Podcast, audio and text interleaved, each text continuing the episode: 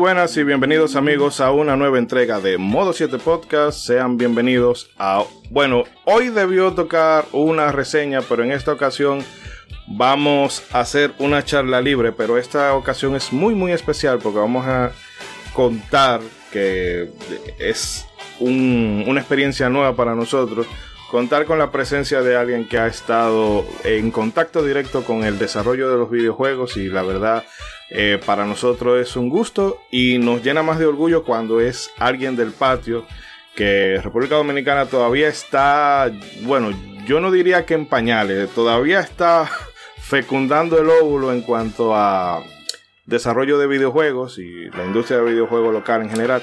Pero bueno, vamos a aprender y a conocer y sobre todo a debatir un poco de, arte, diseño, pixelar y demás. En fin, que quédense con nosotros que el programa de hoy va a estar bastante interesante, pero el mes que viene, bueno, ya al final del programa anunciaremos las, eh, eh, recompensa que le vamos a dar por el salto de títulos que nos dimos ahora en este programa de fin de mes. Pero bueno, paso a presentar a mis contertulios, empezando por la señorita Yuna, nuestra summoner. ¿Cómo está?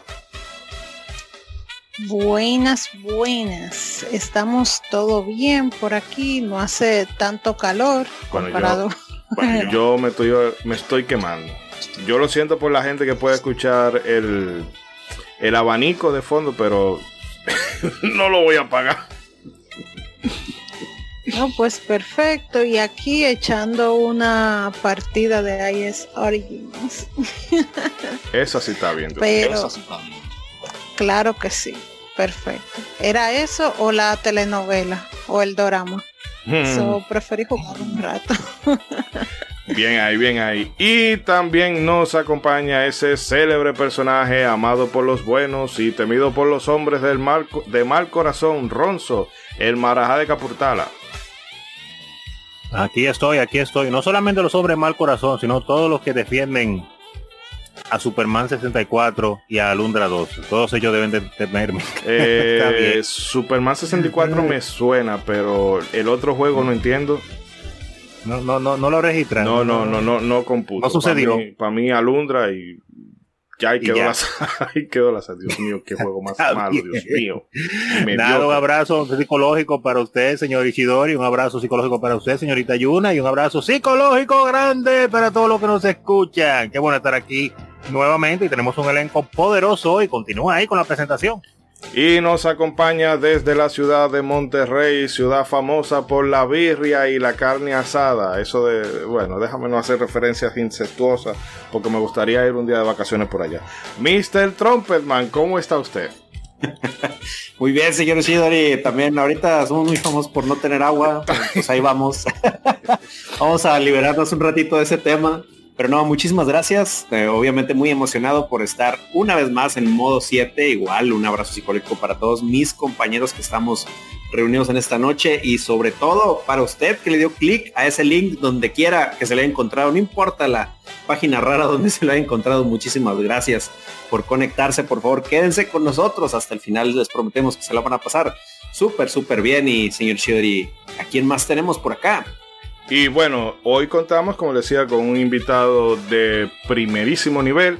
Y nos acompaña el amigo Cosena Master, quien es un artista y diseñador que bueno, está empezando en esto del mundo indie y con él vamos a aprender muchísimo sobre eh, el diseño y lo que implica ese, ese trabajo conceptual.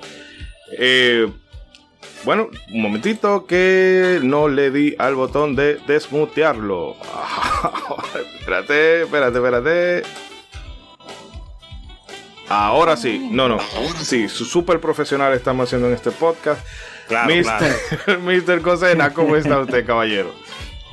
Hey, saludos, muchas gracias por la invitación. Aquí Cosena, from San Carlos, RD eh, muy feliz por estar aquí, esto es súper chulo, siempre, aunque no lo parezca, pero nosotros siempre estamos hablando de videojuegos, esto, esto para mí simplemente cambiamos el lugar, pero siempre vivimos hablando y, no sé, vamos a ver qué, yo le puedo aportar a ustedes, que y también ustedes me pueden aportar a mí, ¿cómo no?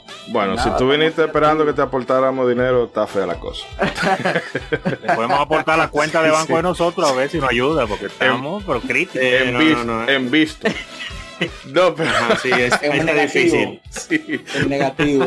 Pero antes de cualquier cosa, hermano, ¿dónde la gente puede ubicarte en redes sociales para que se familiarice con tu trabajo y todo lo demás?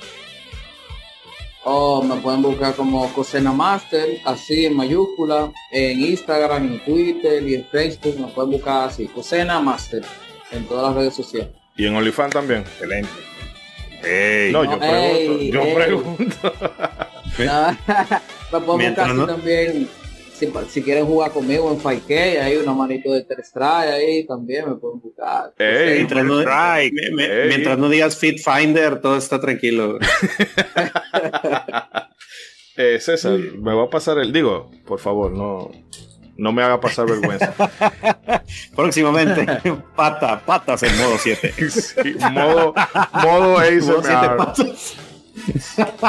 Eh, bueno, tenemos la Neko Crocodile, la amiga de y compañera del amigo Cosena. Se nos va a unir en un momentito, pero bueno, está en clase y está tratando de llegar a casa a tiempo para ver si se conecta.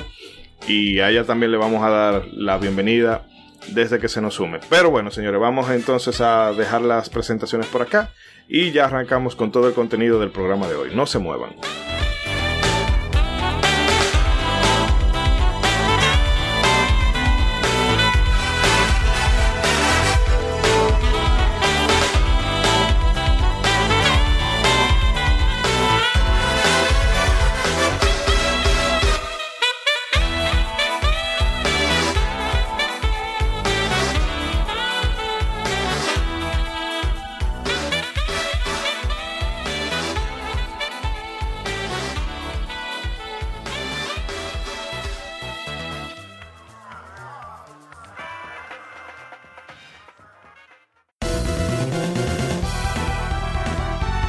Visita nuestra web modo7podcast.com donde tendrás acceso a todos nuestros episodios en la mejor calidad disponible. Además puedes convertirte en uno de nuestros productores ejecutivos accediendo al link de nuestra página de Coffee. También estamos en todas tus plataformas de podcast favoritas. Y no olvides que tus comentarios y sugerencias son importantes para nosotros. No te despegues y continúa en Modo 7 Podcast.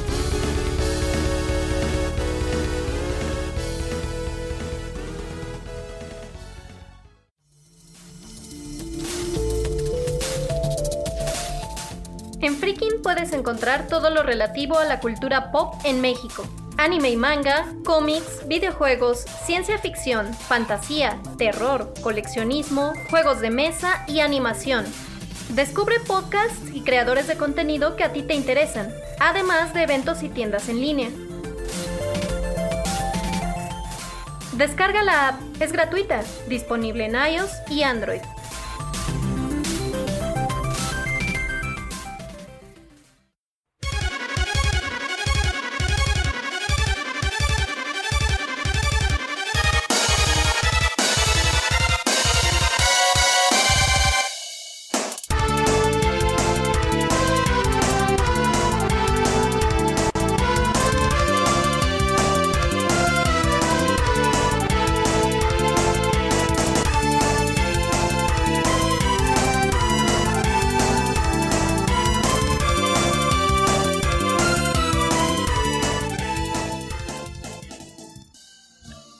Ahora sí, arrancamos con todo el contenido del episodio de hoy. Y antes, eh, bueno, lo primero con lo que debemos comenzar, eh, amigo Cosen, ¿estás por ahí?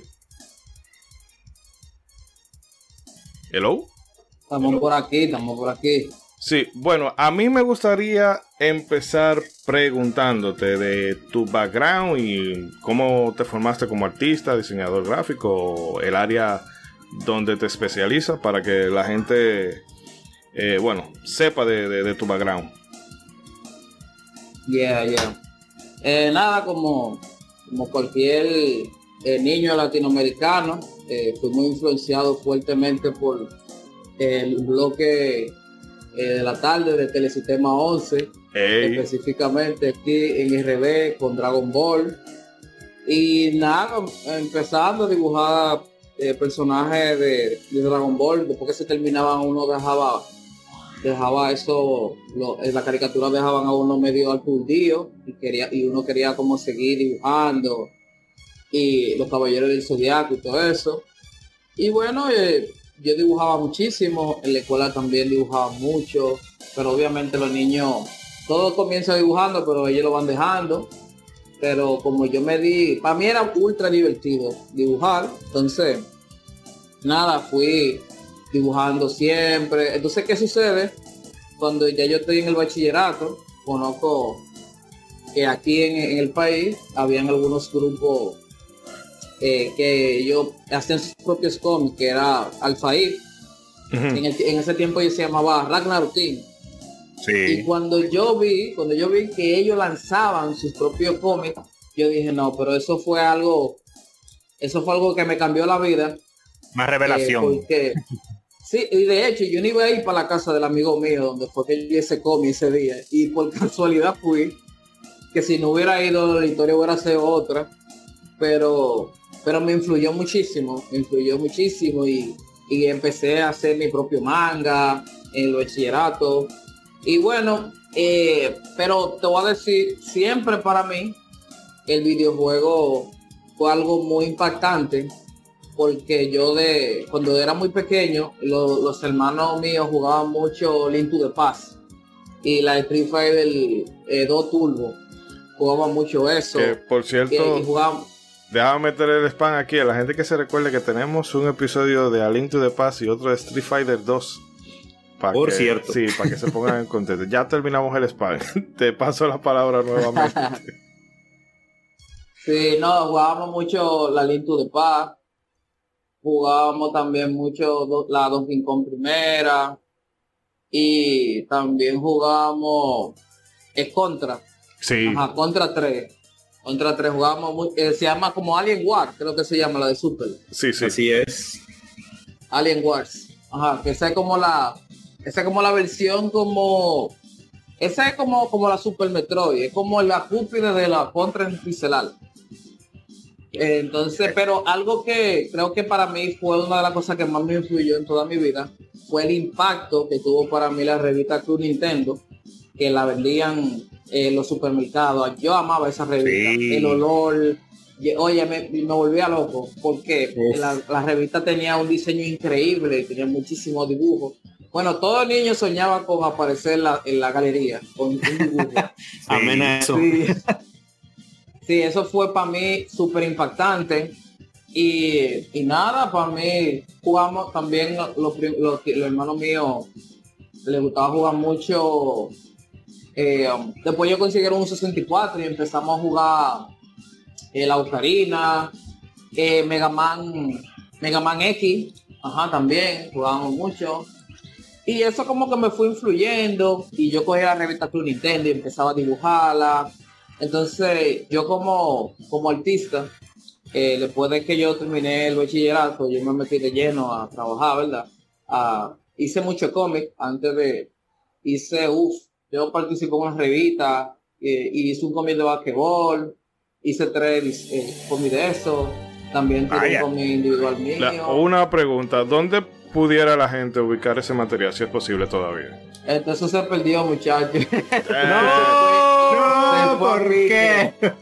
Entonces fue a pique. No, porque eran cosas. Esa revista se fue como, como todo, como todas las cosas indie de, aquí son muy restringidas y muy, muy pequeñitos. Sí. O sea, obviamente, para que no lo sepa, aquí nosotros, esta es la primera generación que estamos haciendo todo. O sea, esta es la primera generación que está haciendo cómics. La primera generación que está haciendo juegos la primera generación que está haciendo animación. O sea, nosotros somos primerizos en todo, porque es una isla muy pequeña y no y no tenemos esos estudios grandes que impulse y como esa esa también esa inversión millonaria que tienen esos países para las artes y obviamente nosotros lo hacemos por amor literalmente lo hacemos por amor y ya nosotros ¿Ah? Y no, ¿qué, ¿qué es eso? Que es por la pasión, porque, por ejemplo, qué sé yo, en un país donde no hay ni para una acetaminofén en un hospital público, ya tú te puedes imaginar cómo se maneja la parte de, del arte y, el entretenimiento en, la escena indie. O sea que. Eh, sí, sí. Que no sé, para gente que vive de afuera, quizá eso de, ah, bueno, pues primero el primera generación que hace cómic, animación, puede sonar como, ah, gran vaina, aquí tenemos años haciéndola, pero conociendo la realidad de, de, de lo que se vive aquí en República Dominicana, en verdad eso tiene muchísimo mérito porque aquí no hay, o sea, no hay ninguna institución ni organismo que, que vele por el arte de manera, eh, vamos a decirlo así, como con vehemencia, sino que ha salido de la misma eh, de la misma inspiración del anime y los videojuegos, porque Ronald, no sé si usted se recuerda Efraín y, y su hermano Nicky, eh, Nicolás Barranco, no sé si tú lo conoces, Jan. Mm, de nombre no, no recuerdo, ¿no? Bueno, pero el caso es que ellos empezaron a dibujar precisamente eso por la influencia de, del anime y demás. Entonces, eh, realmente sí tiene mucho mérito todo eso que tú dices. Y disculpa que te interrumpiera, pero quería, quería puntualizar eso. no, claro, nosotros siempre lo hemos hecho a puro pulmón. Y bueno, yo fui comenzando a trabajar me metí en Alfaí también, hace cómic con los muchachos. Y bueno, mi background al principio era muy de cómic, porque eso es lo que más se hacía. Y después, cuando yo vi en un estudio que se llama Moro Studio, empezó a indagar por lo que son los juegos en los celulares. Eso me motivó muchísimo a mí, a yo también motivarme. Y nosotros en el 2017 eh, nosotros lanzamos una pequeña demo que se llama Cowgirl eh, Wild Frontier, que es como un Metal Slug, pero de vaquero. Yo después te, te paso te paso alguna algún video de, del juego. Eh, es un juego de una vaquerita que está como es como un medio este intergaláctico. Y bueno es como un metal es un run and eso es super arcade. Y nosotros lo, lo presentamos en la feria mundo anime 2017 eh, después de eso, eh, ya, ya a nivel profesional, ya a nivel profesional, ya yo me fui interesando como en más, en más ese tipo de... Y conozco a, a que es un artista venezolano, que ya tenía experiencia trabajando para, para Hasbro, para, eh, para, llegó a trabajar para Spyro. Entonces, él, llegó a trabajar en el remake de Sparrow. Oh. De, Spyro, tú sabes, eh, es un colector. Es un colector ese juego. Es como Banjo Kazooie, pero un dragoncito eh, morado. Sí, sabemos, claro, conocemos a Spyro the Dragon, claro que sí, Spyro. Eh, claro. Entonces, ¿qué labor hacía él ahí? Eh, character designer, character designer. Muy el, tú sabes que es un remake, ¿verdad? Es un remake eh, el juego se hizo de, o sea, es un remake de, un juego viejo, pero como que era hay que reconceptualizar los enemigos, los personajes, y él participó en el, en el proyecto. Y bueno, eso fue increíble para él y él fundó a partir de ahí, él fundó su propio estudio y ya ahí entro yo, que él él me contrata a mí, o sea, él, y yo somos bien cercanos y me contrata a mí en su estudio y, empezamos a trabajar cositas eh, para Hasbro. Llegué a trabajar para, para Broadstar. No sé si conocen a Broadstar, que es la misma compañía de... Claro. De Battle, eh, Royale, Ajá. La, son juegos de celulares. Eh, eh, Supercell es la compañía. es la compañía Supercell, claro. claro, ya. la compañía más. y demás. Claro, ajá, Clash, exacto. Ya Yo jugaba Brawl claro. Sí, Brawl Sí, nosotros hicimos mucho skin para, para ese para ese proyecto de Brawl Y bueno, y trabajamos, trabajamos en varias, en varias cosas ahí. Eh, entonces yo me fui metiendo, me fui metiendo más en la industria en lo que es la, industria indie, que ahora mismo tiene mucha fuerza. Y, bueno, a mí siempre me, han gustado mucho estos juegos indie, que bueno, los más, los más populares obviamente son Celeste, eh, Hyper Light Drifter, uh, Muy Ah, famoso, sí. Y el, el mismo Hollow Knight que estamos esperando a ver si, ca- si cae la secuela el año que viene por fin, caramba. Puro juegazo. Sí, sí, claro. eh, esos son juegos que al principio son indie, pero vaya la- al impacto mediático que tuvieron, ya, ya esos son, son proyectos millonarios. Shovel Exacto, Knight, lo mismo. eh, eh, la compañía de Knight es una compañía millonaria ya. Ellos, Sí, ya. obviamente, es indie por el tema de que es independiente y la toma de decisiones artísticas que ellos toman no son tan no son tan grandes como la de un triple A, pero ya son empresas millonarias. Eh, recientemente. Ahora sí ya hacen honor a su nombre. Ah, sí. Sí, Jack, Jack, Jack Club Games. Sí, claro. No, mira, recientemente un amigo mío eh, cercano participó como animador eh, en la Tortuga Ninja, la nueva que salió. Eh, La Revenge. Revenge. Sí, exactamente. Uf, Él buenísimo. es venezolano y no y, y fuimos a la pala así viendo como el, el proceso en que él, tra- él trabajó todo. Él animó a Maestro Splinter y ¿En a, serio? y a, y a Casey Jones. Señores, Vaya, vaya. señores. Me No, pasas no, el no. contacto de luego. No, pero Sí, una, claro. una pregunta, bueno, volviéndole un poquito para atrás. Esa, esa colaboración, ese contacto inicial que tú tienes con él, con él, ¿cómo se da? ¿A raíz de qué? Ah, bueno, vale. Eh, él yo lo seguía, lo seguía en sus redes sociales y yo siempre comentaba y qué sé yo. Y él, y él necesitaba como, como un trabajo, como diseñar un personaje para un proyecto. Y, y él me tiró, me lanzó, me, me, me escribió al correo y hablamos. Y nosotros hicimos, eh, fue algo totalmente de negocio al principio. Después nos hicimos cercanos cuando yo le dije, no, que a mí, yo estaba jugando, en ese tiempo yo estaba jugando Luna, el de Play 1. Y él me Ey. dijo, ah, tú estás jugando la Luna al 2, que si yo qué. Y yo le dije, sí, la estoy jugando ahora. Y estábamos, estábamos hablando de eso y nos hicimos amigos. Y ahí él me formalizó como, como miembro de la empresa. Y ahí Órale. empezamos a trabajar. Yeah. Y por ahí, por Recuerda que ahí las redes sociales va. funcionan. Sí, ¿no? El networking Sí. a, a tope, como dirían los españoles. Eh, pero bueno, ese... eh, o sea, ese proceso de diseñar el arte conceptual de un juego, ¿cómo se da? ¿Eso sigue unos lineamientos? ¿Te dicen, mira, eh, necesito tres personajes X? Sí, quiero un pelirrojo, quiero una pechugona y tal cosa. ¿O cómo se da ese proceso creativo? No, mira, primero que nada, por ejemplo, con este, pro- este proyecto eh, su eh, de Son of Gaia, que es un juego inspirado totalmente en lo que son los en los, en los juegos top down, RPG de, de, de Play 1, como el Ultra, como Secret of Mana. Eh, Eh, de hecho, primero que na- Eh, No, eh, de hecho, eh, a mí me recordó muchísimo a, en algunas partes al mundo oscuro de, de la Link to the Past. Sí, sí.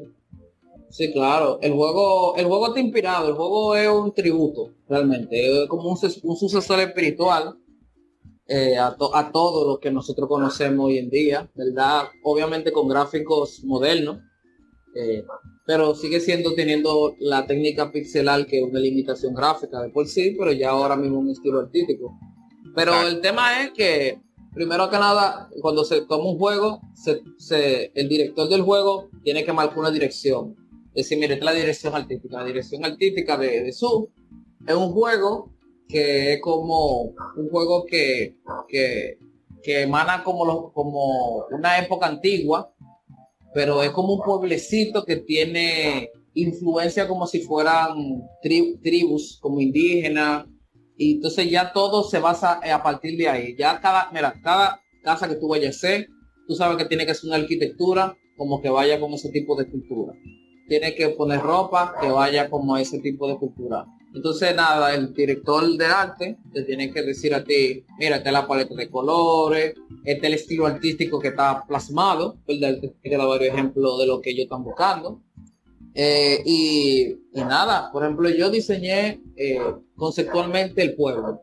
Y él me dijo a mí, mira, yo estoy buscando un pueblo que conceptualmente se parezca a Dofus. No sé si conocen este RPG online masivo, que es francés. Mm, eh, no, no. Wafus, eh, atrás, Wafus, y, y- Wafus y Dofus. Son unos RPG masivos eh, franceses eh, online. Ustedes lo han visto, a lo mejor, porque es muy popular. Eh, la cosa es que él me dijo, mira, inspírate de ahí. Eh, inspírate también en lo que es las estructuras de Golden Sun, el juego de, de GBA. Eh, y a partir de ahí yo fui sacando. Sea, obviamente yo tengo que referencia. La referencia ahí Claro, es muy claro. importante. Y yo tomo, y obviamente de no es copiar, es inspirarte en, en el trabajo de otros para tú hacer algo diferente. Claro. Claro. Entonces, nada, uno, yo me inspiraba y la parte conceptual es muy experimental. Uno tira, no, no, tú no tienes que hacer un solo dibujo que quede perfecto. Entonces, muchas muestras, Sí. tú vas mostrando, tú vas mostrando, vos- puede ser boceto, porque como todavía no es algo final, ya hay otros artistas, como por ejemplo en el caso de Neko, que ya Neko es, es pixel art y ya Neko yo, yo, yo, por ejemplo, yo soy lo que Neko necesita para ella hacer el trabajo final. Yo, ejemplo, digo, Ok. ah, mira este concepto que funcionó. Entonces, a partir del concepto mío, ella va a trabajar. Por ejemplo, yo diseño una casa y yo hago el boceto. Entonces ya me va a preguntar, acá, ¿y cómo es esa casa por dentro? Y yo, ah, mira, la casa por dentro es así. Porque yo, le, eh, yo eh, la idea es Mm. mía y yo le tengo que explicar mi idea. Decirle, mira, la casa funciona así, la, la casa es como, la casa se, se, se transforma en un, en un dragón después y va a suceder esto. Y, y ella es la que se encarga de hacer la parte final de cómo la gente va a ver. Pero hay un proceso detrás, como, como yo, que me buscan para tirar ideas, para, para yo crear ideas rápidas. Eh, pero obviamente la- los artistas conceptuales son gente que tienen son tienen el skill más alto en conceptualizar y interpretar cosas que terminándolas por lo general Claro. son- la creatividad en su mejor punto lo tienen ellos. exacto, y por- y, por ejemplo, en, en este proceso en el que ahorita mencionabas de que vas llegando desde la idea hasta el producto final, ya sabes, eh, las típicas, eh, las típicas, las, tí- las típicas anécdotas, perdón, del videojuego de tanto se nos quedó en el tintero, tantas ilustraciones eh, que pudieron ser, al final fue otra cosa. Por ejemplo, de los juegos o, donde, o de los proyectos donde te ha tocado participar, ¿Te ha quedado mucho material así en el tintero o, cosas así? O sea, de, de- desde lo principio, desde lo inicial hasta que ya llegas a, a las ilustraciones finales. Oh, que si se me ha quedado mucha mucho salte así como que como que, que, Sí. que me hubiera gustado utilizar Sí. Ajá. Oh, claro, claro, obviamente tenemos muchos, muchísimos, yo tengo, uy, mi, mi, mi- mi carpeta está llena de arte, así que, no- que la gente nunca han visto. Muchas cosas. Obvia- obviamente, la, la última, la- el último arte, el que la gente conoce, es el mejor, no porque me guste a mí o, o le guste a la gente, sino que es lo que es necesario para ese proyecto. Claro. Es que Exacto. más- Es lo que más se adapta.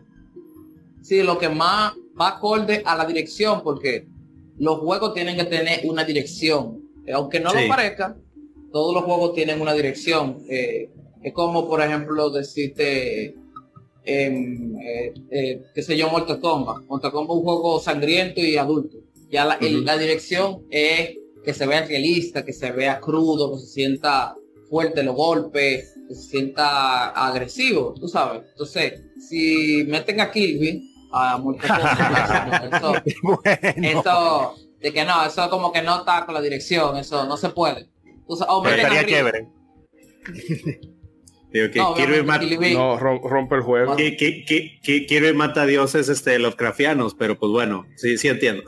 no, te, pregunto, por- te pregunto por, por lo siguiente. eh, digo, yo soy diseñador gráfico y en algún momento me tocó trabajar en, en agencias de, de diseño. Entonces, más o menos la estructura es igual. eh, Teníamos un director de arte, de tenemos que hacer esta publicidad con esta idea. Entonces, eh, los otros dos diseñadores, éramos tres diseñadores en la célula y cada quien hacíamos como dos o tres propuestas y de ahí el director, como tú bien dices, decías, mira, esto va más en función de lo que necesita la publicidad o el producto, etcétera. Entonces, eh, por ejemplo, te digo, a mí a veces se me quedaban como dos o tres cosas que como tú dices, nadie nunca iba a ver. Y digo, por ejemplo, no sé si a ti te, llegó a pasar que tú decías, híjole, a mí me gusta muchísimo más algo de lo que se ah. quedó a, lo final que llegó. ¿No, te llegó a pasar en algún momento? Eh, sí, muy, sí muy, rara vez, porque yo tengo un truco. Yo en realidad no soy de, enviar muchas propuestas. Yo me tomo el tiempo, yo me tomo el tiempo para mandarte una sola. O sea, pero yo te hago una, una muy buena, una que tú no puedes, como una, una propuesta que tú no puedes rechazar a los padrinos. Oh. muy bien, muy bien, ¿eh? Muy bien. Entonces, obviamente, mira, los procesos creativos, los procesos creativos no, no tienen que ser tal cual como quizá a otra persona le funcione, porque, por ejemplo, en Disney contratan a muchísimos artistas para que hagan cientos de bocetos para diseñar personajes por una sola película. Ellos tienen el budget para hacer eso, tienen el tiempo y pueden hacerlo.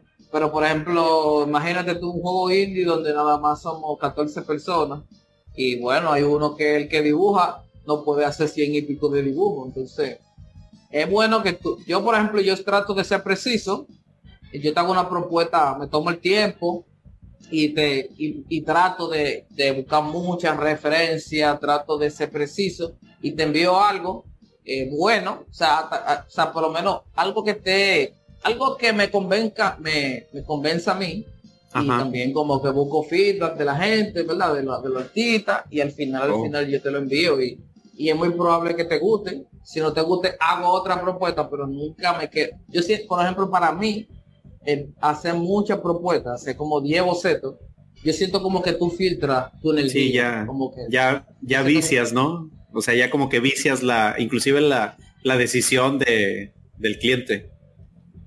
Sí, no, porque por ejemplo, si tú haces 10 propuestas, quizá las tres, la, tres primeras que tú hiciste fueron como las que más tú te sentías como seguro y como que más tú te sentías con la energía, pero como ya tú tienes que hacerle más propuestas, ya como que tú dices, pero ya en esas tres propuestas están lo que yo entiendo que funciona. Ya si hago más cosas, como que no tiene sentido. Entonces, no sé si tienen el chance de hacer una o dos propuestas, eh, inténtenlo, ¿qué tal? Y, no, y que al hilo de eso, yo recuerdo para el documental que hicieron de Pilar of Eternity, eh, que ellos cuentan cómo empezaron a, a conceptualizar el juego y el Kickstarter y todo el desarrollo y demás. Pero que recuerdo que uno de los artistas decía que él, por norma, eh, él decía, no, no conviene enamorarse de, de diseño porque a la hora del none, el director te puede decir, eso no va, esto sí, y entonces tú tienes que, tener la capacidad de, bueno, me rechazaron esto, no, como dices tú, no porque sea, porque esté mal, porque sea más bacano, por lo que sea, sino es que es lo que eh, combina más con el, con el proyecto. Sí, no, y, luego, no, no, sé si alguna vez te pasó, brother, pero algunas veces la vida te trolea de que tienes como que esta propuesta la que te dices, esta es la que me gusta, esta es la que quiero. Y luego como tú dices, ya para la otra ya, ya va sin energía y dices, nah, nomás lo voy a hacer la que se va. Y se termina quedando esa. Así, la que hiciste así. esas sí son troleadas de la vida. ¿eh? Sí, mira, por ejemplo, para su, eh, yo, yo diseñé los minijuegos. Hay un minijuego que es como de precisión, como de cortar vegetales. Hay otro que es como de tocar flauta. Y hay otro... ¿Cuál era el otro? Eh, ah, de pescar. Yo mm. diseñé los lo, minijuegos. Y había uno que no salió, que ese era de un trineo. Y ese era el que más me gustaba. y a mí me dolió mucho de que, de que, de que no, no pudieron programar ese minijuego. Que, porque me gustaba, me gustaba muchísimo como, como yo lo hice pero, y también tenía otra idea, tenía una idea muy buena, que oye, y esa idea, después yo dije, no, está bien, yo me la voy a guardar para mí, si no la vamos a usar nunca. que era que tú, eh, su, es un, videojuego ecológico, donde tú salvas a, las plantas. Entonces, yo quería, como por ejemplo, que si por ejemplo tú tienes el juego, tú tienes el videojuego en la eh, lo compraste en Switch o en, o en el PC, hay una aplicación en, las, en el celular de esta de ca- captura de como de no sé como cuando tú por ejemplo tú pones una imagen y, y la y el celular te lo lee te lo lee como Mm, una ok, tú lo lectura escaneas. Ok. te lo escanea entonces imagínate eso que tú estés jugando el juego y tú le tiras una foto a la pantalla y tú y como que en la aplicación se te guarden las plantas que tú le tiras la foto con el celular y tú tengas un vivero en tu celular como una pequeña Órale. aplicación donde donde estén tus planticas pero eso es como para darle chulería como que tú tengas ah déjame meterle una foto al al, al, al juego Mira. para tenerlo Mira, guarda celular, esa, esas ideas están como muy millonarias. Guárdalas por ahí. Que cuando viene a ver, tiene, ya yo me imagino a un, a un desarrollador español. Hostia, tío, pero esta idea sí está buena. Y ahorita sale, Sí, no, no, sale un juego indie. Esas son ideas, no son tan difíciles, no son tan... Yo te, yo te voy a decir algo que a lo mejor la, la gente... Hola. Eh, no, mira, yo te voy a decir algo que quizá la gente... Eh, aló, aló. Sí, No, te, sí, sí te te escucho, oyes. te escucho. Se perdió como por un momentito, pero estamos aquí. Ah, ok. Mira, te voy a decir algo que quizá la gente cree que los artistas, algunos artistas somos así, y es que, por ejemplo, si por ejemplo yo tengo un personaje que es mío, y por ejemplo, y yo no siento ese miedo tan, tan alto de que, wow, es una idea que no quiero que me la roben, nunca la subiré, o, o estos personajes que, que yo creé, no, no quiero que me los roben, no los subiré a las redes sociales, los protegeré. Yo no, no lo siento así, porque para mí lo más difícil es tú tener la habilidad de tú crearlo. Y si yo creé 10 personajes, puedo crear 50 o 100. Tú sabes, siento como que eso es lo importante. Tú tengas Es- como la, la, la, la habilidad de hacerlo. No tanto como que tú hagas algo y como que, espérate, tu personaje, yo, esto, yo me voy a hacer rico con esto. Y, y, y yo no, no. Yo, para mí lo más difícil es que tú puedas hacerlo. Eso. Esa, esa es la actitud, señor. Esa es la actitud. Me paro de pie. Me paro de pie. Esa es la actitud. Porque no es el tamaño del barco, sino cómo se menea la marea. Óyeme, eh, pero hacer una pausita para hablar de, del proyecto este SU, que bueno, para que la gente se ubique, es SU SU. No vayan a confundirlo con SU de zoológico, cosas por el estilo. The Song of Gaia. Eh, porque por lo que había leído en la, en la publicación del Kickstarter, habían unos nombres también potentes metidos en el proyecto. No sé si tú nos pudieras comentar un poco de eso. Ah, claro, claro. Eh, tuvimos el, el, tuvimos el honor de poder contactar al creador de, al, al diseñador original de Banjo Kazooie, eh, se llama Steve, Steve Miles, claro. Wow. Él, él duró uno, después de lo que pasó con Rel, que Microsoft compró Rel, él duró varios años nada más trabajando para Microsoft hasta que él se desacató y dijo, espérate, déjame fundar mi propia compañía con unos, con unos amigos y crearon lo que se llama Joker Lightly. Eh, y bueno, él, nosotros le hicimos la invitación de participar en el proyecto de, de su. A él le encantó muchísimo la idea. Es una persona muy, eh, muy participativa. Él es, él es artista 3D realmente. Él Mm, artista ok. 3D. Él, él no toma comisiones, porque imagínate, ya él es un devil muy experimentado. Es un Sí. desarrollador muy experimentado en la industria y tiene su propia compañía que se llama Playtonic. Sí. Eh, pero le gustó tanto el proyecto que accedió a trabajar y si tiene y, y abierto también a seguir trabajando con el Wow, proyecto proyectos. Vaya. y, No. y diseñó al cangrejo diseñó el cangrejo Eh, fue un gran honor eh, como como tenerlo ahí tú sabes eh, poder como palparlo también trabajamos con con con eh, Yuta- eh, Yutaro que no me acuerdo el nombre él, él tiene un nombre que él, él- yo lo que sé que él es diseñador él fue diseñador de personajes de este juego de Game Boy Advance que se llama Bob Tai No sé si lo conocen, Bostar. No, no, no, no, ese juego, ¿quién va con ese, ese, Para ese, nada, para nada. ese disparate de Kojima?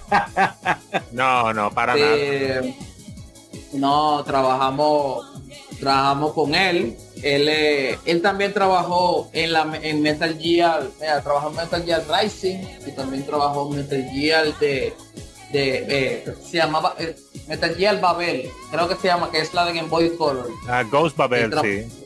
Dos Babel, ajá. Él trabajó ahí y, y participó también diseñando uno de los personajes.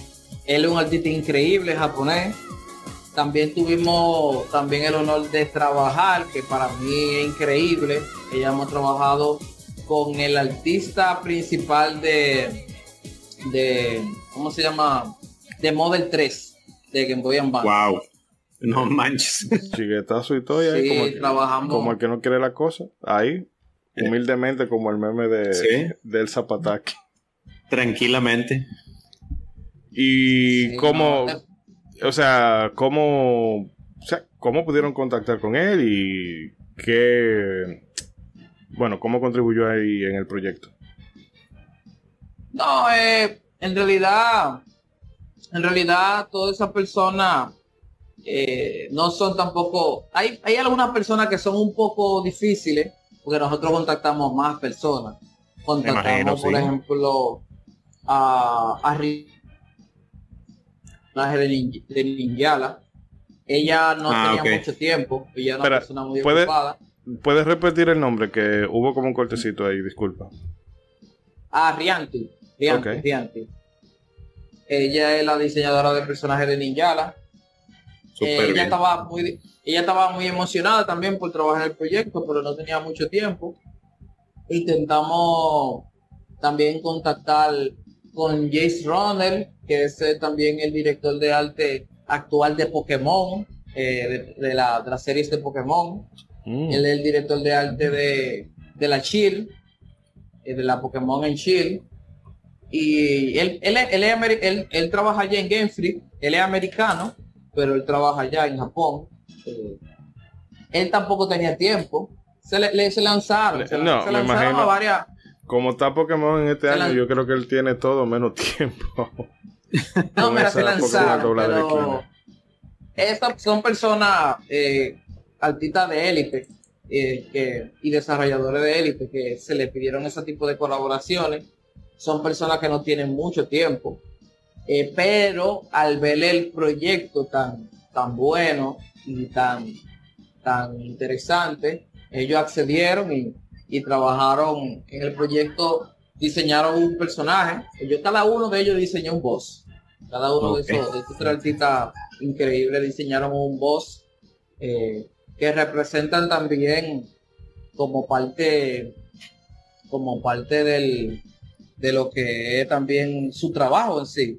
Tampoco es como que eh, es como algo fuera fuera muy fuera de lo que yo haría pero pero nada nosotros muy eh, para nosotros es como muy importante. No, que- eso, que yo era o sea, eso de que en sí engrandece el proyecto y, y vamos a ser francos, en, en términos de marketing los proyecta mucho, que eso eh, para un juego indie eso es importantísimo, que se logre proyectar y, y ser parte de la conversación. Pero me alegra de que por lo que tú nos cuentas, son personas que no tienen, eh, como diríamos en buen dominicano, aceite, que te dicen, ah, mira, Ajá. yo estoy en un proyecto super mega millonario y, y soy creador de una franquicia súper importantísima, pero no me pesa eh, colaborar en la medida de lo posible con gente que está iniciando. O sea, eso realmente me, alegra mucho. sí no en, realidad en no son personas como que no falta que hablar con un Eh, agente Jonah, te oigo una lejos. cosa similar en el contexto. Te oigo lejísimo. Yo digo que lo más no me oyen. Ahora sí. Ahora sí ya. No me oyen. Ahí está. Perdón. Perdonen. No, digo que lo más importante es que no son personas que a lo mejor tú tenías que contactarte con un agente o con la compañía y decir, ay, voy a sacar tiempo tal vez para responder- responderte con un sí o con un no o con un no tengo tiempo. Sí, No, no, verá, y- por ejemplo, el de, el de Model se llama eh, Nobihiro Imagawa, Ah, yo pensaba que que era. trabajó, Yo pensaba que era Shigesato. Trabajó- eh, no, trabajó de ahí con Shigesato Itoi. ahí. También. Ah, bueno. Eh, Wow, exacto. Ah, y bueno, son artistas. Y el, y el de y el de Botai se llama Jinte. Jinte Yuntaro. Ok, Ah, sí, eso para que ustedes tengan los nombres ahí. Sí, Eh, claro, claro. Pero No, yo sé que ellos están escuchando, nada. toditos están escuchando el podcast. Ah, Sí, sí, sí. Y van a venir un día y vamos a hacer una, una mesa redonda y eh, vamos a hablar de todo. Ellos me llamaron fan- ayer que querían estar aquí. Fans sí, no, yo le digo. este, Sí, yo le dije, coño, ustedes sí joden, me tienen el celular reventado, denme banda. Y- No en broma. Oye, oye, y sobre todo, eh, más toda la experiencia que me imagino que ganas de trabajar con, con esta clase de personas, de profesionales. Sí, no, y también es co- es como un approve, porque si ellos, si, so- si ellos te dicen que el proyecto está bueno, es porque está bueno, no porque, Claro. no porque ellos ya lo han visto todo. Ellos lo han visto todo y han Ellos no son unos participado en locos. proyectos, han participado en proyectos, bueno, que han influido en la historia de, los de los videojuegos. Sí, Mm, claro. Exacto. Su palabra es de peso y uno se siente, me imagino que se sienten ustedes muy bien, orgullosos y contentos cuando tienen la aprobación de figuras de ese calibre. Dicen, no, pero nosotros somos duros. Eh, Sí, que estamos en los Vamos. créditos con esta gente. vamos muy Sí, no, bien. eso eso se, se va a ver muy bien en, en la página de LinkedIn. Sí. Eh, pero señores, vamos a hacer un cortecito aquí y mira que todavía hay, hay muchas cositas más que me gustaría que comentáramos con Cosena, pero bueno. Sí, pero vamos a hacer un cortecito para beber agua. Eh, tengo a Neko eh, que me está escribiendo por privado que tiene unos inconvenientes para conectarse y vamos a ver si entonces lo podemos resolver y venimos ya con el resto del episodio. Excelente. Un cortecito y ya regresamos.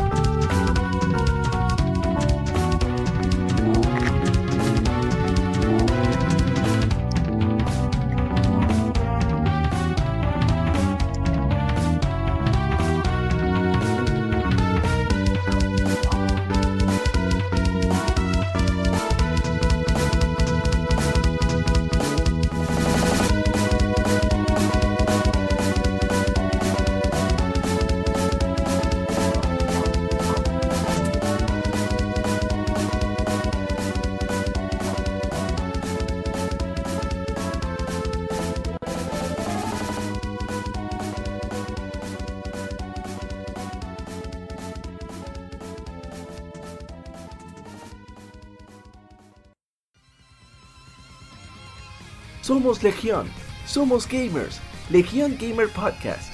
El gaming nos une.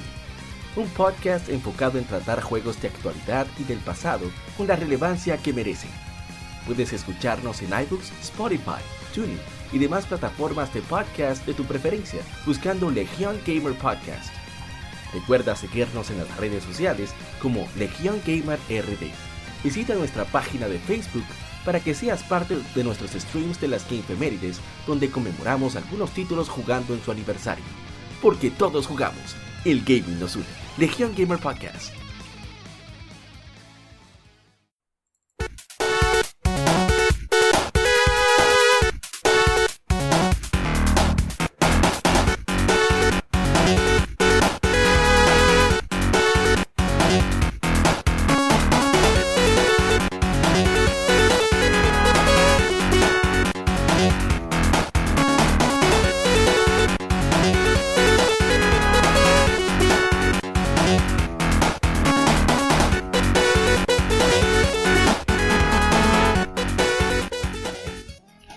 Regresamos, queridos amigos. Continua- continuamos aquí con el hermano Cosema Master. eh, bueno, que nos está contando de su travesía por el mundo del diseño, en el mundo de los juegos independientes. Y la verdad que hemos aprendido bastante. Y yo particularmente me siento muy orgulloso de que en el patio se estén dando eh, esta, vamos a decir, no es- bueno, esto no sé si fenómeno sea la palabra concreta porque todavía está muy verde, pero es bueno que esto esté empezando y que haya gente que esté especializada en el área, porque aquí, eh, eh, aquí hay mucho potencial. Lo digo por cosas que uno ve en redes sociales, proyectos que van surgiendo por aquí y por allá, que quizás lo que necesitan es difusión, un poco más de apoyo y demás. Pero la verdad es que mm, me ha encantado cómo va el episodio de hoy y de verdad, Jan, me gustaría seguir escuchando lo que tú nos contabas, sobre todo este desarrollo de Susan of Gaia. Que, bueno, más o menos en qué fase está el título ahora y si la gente, si hay un lugar donde la gente puede encontrar más información al respecto para que eh, estén al pendiente o, bueno, si quieren curiosear por lo menos. El, el proyecto de Su está ahora mismo en la primera etapa, o sea, en la primera eh, tipo de demo que se hace con los juegos, eh, que donde ya, ya están implementadas lo que son las mecánicas, ya ellos tienen la historia escrita, ellos tienen los diseños de niveles, como el design de, todo el juego, pero ya lo que queda ahora mismo es realizar ya lo que es toda esa parte eh, animación, programar esos niveles, hacerle como los lo, tile assets, que tile asset es cuando tú creas los el pixelar estructura para tú eh, mapear los mundos. Entonces ellos, necesitan, por ejemplo, el presupuesto para poder contratar artistas especializados en cada una de esas áreas eh, y también seguir pagándole a los programadores para seguir eh, trabajando eso. Ahora mismo el la campaña de Kickstarter, no, no, ellos prefirieron cancelarla para darle como un enfoque más eh, orientado al marketing y replantearse algunas cosas, porque imagínate, es, una, es la primera campaña de esa magnitud y muchísimas cosas pueden salir mal. Y entonces para darle como un mejor enfoque, ellos prefirieron cancelarlo. Y ellos tenían unos chelitos ahí, tenían como 15 mil dólares, algo así. Pero ellos prefirieron cancelarla para darle otro enfoque ahora y hacerlo lo mejor posible. Eh, pero nada, eh, el proyecto pronto eh, se, se, va a relanzar la campaña. Tienen que estar pendientes a las redes sociales. Asimismo, su Son Gaia en Twitter, en Instagram y en YouTube. Bueno, entonces yo voy a dejar voy a dejar los enlaces en, el episodio para que la gente lo, lo ubique y solamente tenga que clicar en ella. Perfecto. Pero bueno, también que este me gustaría que nos centráramos en los proyectos en los que tú estás involucrado, que ya están en la calle y que la gente pueda probar ahora mismo, sea en Steam, sea en Xbox Live o sea en Switch, o que por lo menos estén próximos a salir. Oye, bueno, ahora mismo pueden descargar 100 eh, vacas. Es un juego donde yo fui eh, eh, character designer. un juego español, muy, divertido. Hostia, tío, 100 vacas. Hostia, tío. También pueden buscar Recall. Recall. Es un juego que tiene una demo disponible gratis en Steam. Es un juego argentino. Eh, Recall. Yo después te paso los links de ese juego. Es un juego, es un RPG como de ingenio, eh, como de conversaciones, bueno, etcétera. Como una aventura media como gráfica, tú sabes, como que hay que leer mucho.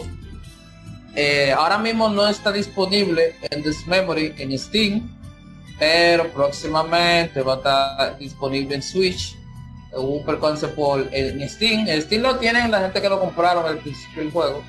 Pero pronto, pronto va a estar en Nintendo Switch. Eh, una eh, cosa que eh, para que me recuerdes el nombre, porque creo que eran dos hermanos que lo que habían estado dirigiendo el proyecto, ¿no? ¿Cómo? Que este proyecto lo ah, eran dos hermanos que llevaban el desarrollo. Dos hermanos. Claro, claro, Robert, sí. Eh, Robert y el, y el hermano. Aquí llama. No, ellos son dos hermanos que uno es programador y el otro es artista. y ellos duraron unos añitos haciendo el juego entre ellos dos eh, en This Memory. Ellos tienen, tienen más proyectos eh, que están desarrollando bajo perfil, pero son juegos que, que en cualquier momento, en cualquier momento eh, lo van a dar, pero en This Memory pronto va a estar en Nintendo Switch por suerte. Qué bueno. Eh, también, también en, en este mes que viene va a salir un juego que le va a recordar mucho la época del low poly, en el cual yo también participé, que se llama Frogum. No sé si pueden buscarlo por ahí, se llama Frogum. Es un juego Frogum. indie que es de una niña que tiene como una pistola de un sapo, una niña exploradora. Ok, así me Ok. Sí, no. Eh, Eh, todos esos ah. enlaces tú me los vas a tener que pasar para hacer Real Lo Mega estoy Ah. Mirando ahora mismo. Sí, se, se ve Sí, bueno, ¿eh? Frog- Sí, Frogum va a salir el mes que viene. Y Ah, pero ya juego está ahí, a la vuelta de la esquina. Exactamente. También. Eh, y nada, también nosotros tenemos varios proyectos que eh, no todavía no están eh, la disposición del público, eh, como están como Steam y cosas por el estilo. Pero, Pero ahí. pronto, sí, pronto nosotros vamos a, a lanzar nuestro propio juego desarrollado por nosotros. Que Excelente. Tenemos ya demo, tenemos demo jugable y todo, eh, pero todo el, el desarrollo toma tiempo, bastante. Es un tema también de eh, hay que buscar diferentes, es multitalentoso, porque tú tienes que saber de todo, tienes que saber de arte, tienes que saber de animaciones, tienes que saber de música, eh, programación, el game design, que es otra cosa aparte ya de todo eso, que hace como que el juego funcione y sea divertido. Entonces, Muy importante. bueno, entonces ya como indie tiene que hacer de todo. Ese, ese es ser el trabajo del indie, que tiene que fajarse. Ey, este, yo data de programación un poquito también. Ha tenido que aprender, normal. ha tenido que aprender. claro. Sí, sí, claro, ¿no? Porque que no, eh, a veces los programadores no están o, o están ocupados y, y hay que resolver. Vea que hay una pregunta así, medio off topic, pero hablando de eso mismo, de, de- de- de- de la programación y eso. Cuando tú conoces una persona nueva, por ejemplo, una chica, no sé, lo que sea, o alguna persona en algún sitio, que no está familiarizado con esto, y tú le dices, "¿Y tú qué tú haces en tu vida? No, no, yo soy diseñador gráfico de videojuegos, esa cosa. Todavía la gente mira raro a, a- a la gente cuando le habla de eso. O, o ya, ya la Ah. gente te, te- te mira con respeto y dice, ah, usted diseña videojuegos. No, Ah, mira, bien, muy bien". no, eh, no, porque entiendo yo que O tú no hablas de eso, tú lo mantienes secreto. no, en verdad tampoco lo ando diciendo, pero cuando me preguntan yo le, yo le explico, y me siento y le explico y le digo, no, mira, ahí me pagan por esto, yo hago este tipo de cosas, este tipo de trabajo, etcétera, etcétera, y yo vivo bien de eso, o sea, la gente, obviamente, el que, que no sabe como que se los haya, yo le digo, mira, tú ves Mario, tú ves Mario Bros. Le dije, sí, ah, yo hago juegos así, como Mario Bros. Ah, qué chulo. Ah, Y ok, ya, ahí, ya. ahí es que se guían. No, tiene que eso- decirse lo básico, así. Le dice, ah, Mario, ya. Sí, no, porque todavía queda como un chin de ese estigma, increíblemente, a pesar de, de todo el tiempo que ha pasado y de que la mayoría de los que, de la generación de adultos de ahora, pues crecieron ya viendo los videojuegos y conocen lo que es eso. Todavía a veces queda como un poco ese estigma que la gente cuando habla de juegos y de muñequitos y de cosas dicen como, ay, en eso es que tú trabajas. No, hombre. No, pero, Ay. No, pero pero- él como, como de seguro él se está buscando, la gente no, no importa, está bien, se está buscando. No importa Se que está sea. buscando. Ah, sí. Que mira, no, de- ya, es que si, si no suelto el veneno me, me, me va a dar algo. Pero que fije, fíjense, señores, como eh, este muchacho eh, a lo callado a- está picando más que el sol de las 12, porque que si, que si en Flintstone of Crimson, que si en Su, que si en el Frog Gun, que si en el Endless Memory y demás, y está callado, y está callado, y hay gente, óyeme, que trabaja menos Y entonces viven haciendo la laraca y el, y el show mediático y uno se queda como loco, tú estás haciendo como mucha bulla, pero todavía no ense Para una gente que no ha enseñado grandes resultados, está como haciendo mucha bulla, pero eso es lo bueno de la gente que habla, de la gente que deja que el trabajo hable por ellos. Sí, sí, lo que pasa es que los artistas y, y gente que trabajamos en este tipo de cosas que nosotros amamos, en verdad es difícil. Por ejemplo, ustedes me llamaron ahora mismo, pero yo estaba yo estaba dibujando unos personajes ahí, qué sé yo. Órale. O sea, nosotros amamos esto y, y, vivimos. De hecho, yo aquí en mi casa hice como un mini estudio y vienen amigos míos a desarrollar también juegos y hacemos que después yo le invito a ustedes y hacemos un coro ahí por jugar a la tortuga. Y, no, no, vamos. César no te ha invitado porque no tiene visa. no, buscamos la forma.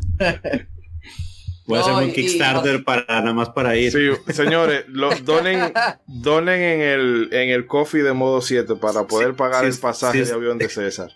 Si usted quiere que yo juegue Tortugas Ninja con estos pelados, y donen el coffee. Oye, nada mal. hablando, hablando ahorita, una pregunta rápida, hablando de esto de, de Kickstarter, por ejemplo, eh, digo, no sé, por ejemplo, cómo te sientes ahorita, pero antes, eh, ¿cómo tú vas sintiendo como esta responsabilidad de cuando dices, abrí un Kickstarter, la gente está donando? Eh, o sea, ¿cuál es tu sentir? ¿Te, sientes nervioso? ¿Te sientes presionado? ¿Te sientes muy responsable? Ya que nosotros, ya que nosotros no estamos... ¿Cómo es ese sentir? Ya que nosotros no estamos familiarizados con esa emoción. con esa emoción. No, al principio... No, mira, al principio, eh, yo creo que todo el que trabaja, trabaja del, de, por ejemplo, de hacer comisiones y de hacer encargo, al principio te da un poquito de miedo, porque tú tienes, tienes miedo a cagarla de mala manera, pero, pero después que tú te acostumbras y tú estás seguro de, estás seguro de tu trabajo y de tu resultado es normal. Eh, también es un, es un poco cuesta arriba porque han pasado cosas feas dentro de los Kickstarter.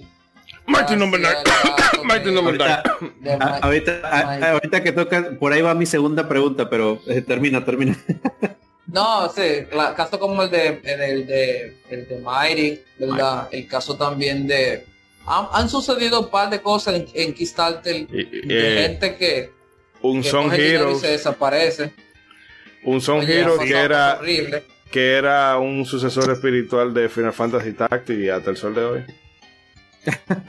Oye, y, bueno, por, ejemplo, aprovechando que estamos hablando de eso, digo, yo siempre me la paso tirándole bulla a Inafune, este, que si los yates y que si se desapareció con el dinero. Pero por ejemplo, a mí me gustaría mucho que eh, eh, tener la opinión de alguien como tú que ha trabajado en Kickstarters, que ya ha trabajado en muchos proyectos. Eh, digo, yo sé que este es un tema muy largo y casi creo que, que idea Ishidori deberíamos hacer un, este, un programa nada más sobre eso, pero así como la idea rápida, ¿tú qué crees que o, qué opinas que fue lo que falló, por ejemplo, con, con Mighty Number no. 9? Ah, bueno, para, para mí yo siento que ellos, porque lo primero que hay que entender que, que Inafune, lo que la compañía de Inafune eh, se llamaba Concept. Ellos no hacen juegos, ellos nada más hacen los conceptos de los juegos. Mm, hacen la parte, la parte conceptual y de idea. Y ellos no eran los, los, desarrolladores, los desarrolladores son Indie Create. Siento que se confiaron, se confiaron muchísimo de lo que ellos eran capaces de hacer él es un, él es un desarrollador de muy alto nivel, por, por ejemplo, está acostumbrado a trabajar en Capcom con presupuesto súper alto, eh, con, con una empleomanía y con, una, y con unos empleados eh, muy experimentados de Capcom, de élite, y también tenía una infraestructura de Capcom brutal, no es lo mismo. Tú no puedes hacer lo que tú haces con 100 personas, tú no lo puedes hacer con, con 20 y con también con menos experiencia. Entonces creo que se confiaron muchísimo. Ellos hicieron, incluso hicieron otro Kickstarter para hacer como la secuela de, el Mega Man Legend. El Red. Sí, sí. Y más descarado. muy confiado. Y, sí, muy descarado realmente. Porque entonces. No, estaban muy confiados. Ajá. Porque también prometieron, ah, que si, eh, que si vamos a agregar no sé qué modo, que si por Rush, que si esto y aquello, que 24.000 versiones, incluso para consolas que después murieron antes de, que el juego siquiera saliera. Yo creo que saludos también. A los, saludos, a, saludos a los que esperan la versión de 3DS. sí. Que yo creo que es eso, que tal vez al ellos, al ellos vender el concepto, dijeron, bueno, eh, promete que ya los de Inti se cargarán de, hacerlo así. No, eh, hay muchas cosas. Mira, yo siento que él, todo lo que él dijo y prometió, él lo hizo de, eh, sin, el, sin el equipo eh, lanzado, porque no es lo mismo que tú lanzas un juego con Capcom, tú siendo director, que a veces esos, esos cargos son meramente de supervisión, que tú tengas, que tú estés con el equipo de ahí, ahí durmiendo, pasando hambre y de todo y trabajando con ellos, no es lo mismo. Y también tú tienes limitaciones de los engines. Los engines, eh, ahora mismo los engines, hay muchos engines gratis, pero los engines de, de paga, como un Real y cosas por el estilo, tienen sus limitaciones. Entonces, nada, siento como que se confió y, manejó un equipo que quizás no estaba eh, a los estándares, además de pues. que también le faltó, le faltó tiempo, porque ellos prometieron un tiempo, ¿verdad? No es lo mismo que cuando Capcom dice, ah, voy a lanzar Resident Evil 4, ¿verdad? Ellos se toman el tiempo que ellos quieran. Dicen, ah, ok, se canceló y lo lanzamos en cinco años más que tú tienes la presión del público y la presión mediática. Tú tienes, oh. ellos, ellos iban a hacer un juego bueno, porque el juego, yo sentía que lo que a ese juego lo que le faltaba era pulimiento, un buen pulimiento, un buen, tú sabes, porque la idea es buena, los diseños eran buenísimos, los diseños de Mike son bellos los diseños yo recuerdo los, este, los trailers de, con los bocetos y los, el proyecto cuando estaba muy temprano y la idea pues, prometía mucho, digo, y realmente todos, yo creo que más de uno nos ilusionamos con el proyecto y nadie nos imaginamos cómo iba a terminar, lamentablemente. Confíe, es, un tema de, es, un tema de, de, de que se confió una yo digo que lo más importante como tu desarrollador pequeño es ser humilde y sorprender con, lo, con humildad. Como han sorprendido estos juegos como Knight, como el mismo eh, como no sé si conocen Eastward, que es un juego indie que es muy bueno de los últimos. Uh, es un juego que tienen una tienen una visual humilde y, y pero sorprenden Tú sabes, con, poco hacen mucho. Entonces, creo que es mejor así que tu trabajo hable por ti solo y, que sea lo que tenga que pasar. Pero por eso es que ya quizás está muy difícil ya en ese sentido de la credibilidad. Hmm. No, tanto, ese, desamor. No, pero ese es lo más triste con el caso de, de, Inafune, de que ya ha quedado relegado a ser móvil, creo que por una compañía, eh, juegos móviles para una compañía china. Que bueno. Sí. Digo, yo creo que él ahora, él, él es director de arte ahora mismo de la última Azure Striker que va a salir, Azure Gumball. Sí, pues ahí, ahí es donde se ha redimido un poco, digo, con los Azure Striker Gumball. La verdad es que, y ya como tú dices, sin, sin andar prometiendo, sin esa presión, en ese juego hicieron cosas muy, muy buenas. Y ahora... Es muy buena compañía, Inti muy buena. Sí, no se lo diga a César que, que empieza ahí con su buena, recorrido por Mega Man, de Mega Man 0 y nos da la, la 12 buena de la noche. Es poco. Yo Inti les debo la vida. La última, la última no me, no me convenció mucho. Que es como es como un spin-off, no es como la línea oficial de, de Azure Gumball. Ajá. Es como, es como otro personaje, pero después de. Creo que se llama Luminox. Creo que se llama así, Luminox. Pero después de ahí son buenísimas, todas son buenas. Sí. Bueno, eh, que no me gustaría que pasara el programa sin. Bueno, Dinos rápidamente así, cinco juegos que tú entiendas que para ti estén en el top de, de pixel art. O sea, eh, bueno, vamos a quedarnos, vamos a quedar, vamos a quedarnos en los retro. Porque realmente lo indie ahora mismo es en pixel art, pero tiene la ventaja de que hay la tecnología facilita muchísimo las cosas y se truquean, que hay cosas que dicen, ah, pixel art, que parece un, un juego 16 bits, pero no hay, o sea, un juego 16 bits, lamentando el caso, solamente se ve como se ven algunos indies en la imaginación de uno. Ah, Pero no, no sé, si tú pudieras de, bueno, Nintendo, Super, nivel, a nivel. Sega, el Sega Saturn, que también ok. tenía muchas brutalidades y cosas por el estilo. sí, sí, porque el Sega Saturn no, es un sistema que fue pensado para ser pixelado, para que ya no estaban en eso. Eh, um, bueno, a nivel de pixelar, obviamente no puedo, no, no se puede sacar, no se puede, no puede salir de talita nunca, nunca. Eh, Street Fighter Strike de Capcom eh, para la placa S3. Para Claro, mí claro. es el juego de pelea más brutal que, que existe a nivel gráfico, es increíble, Third Strike. Eh, es un juego que para ese tiempo era lo más brutal, lo más... Y de hecho, eh, ellos, ellos crearon un juego que se llama Red Hat para probar esa placa para, para hacer Street Fighter 3.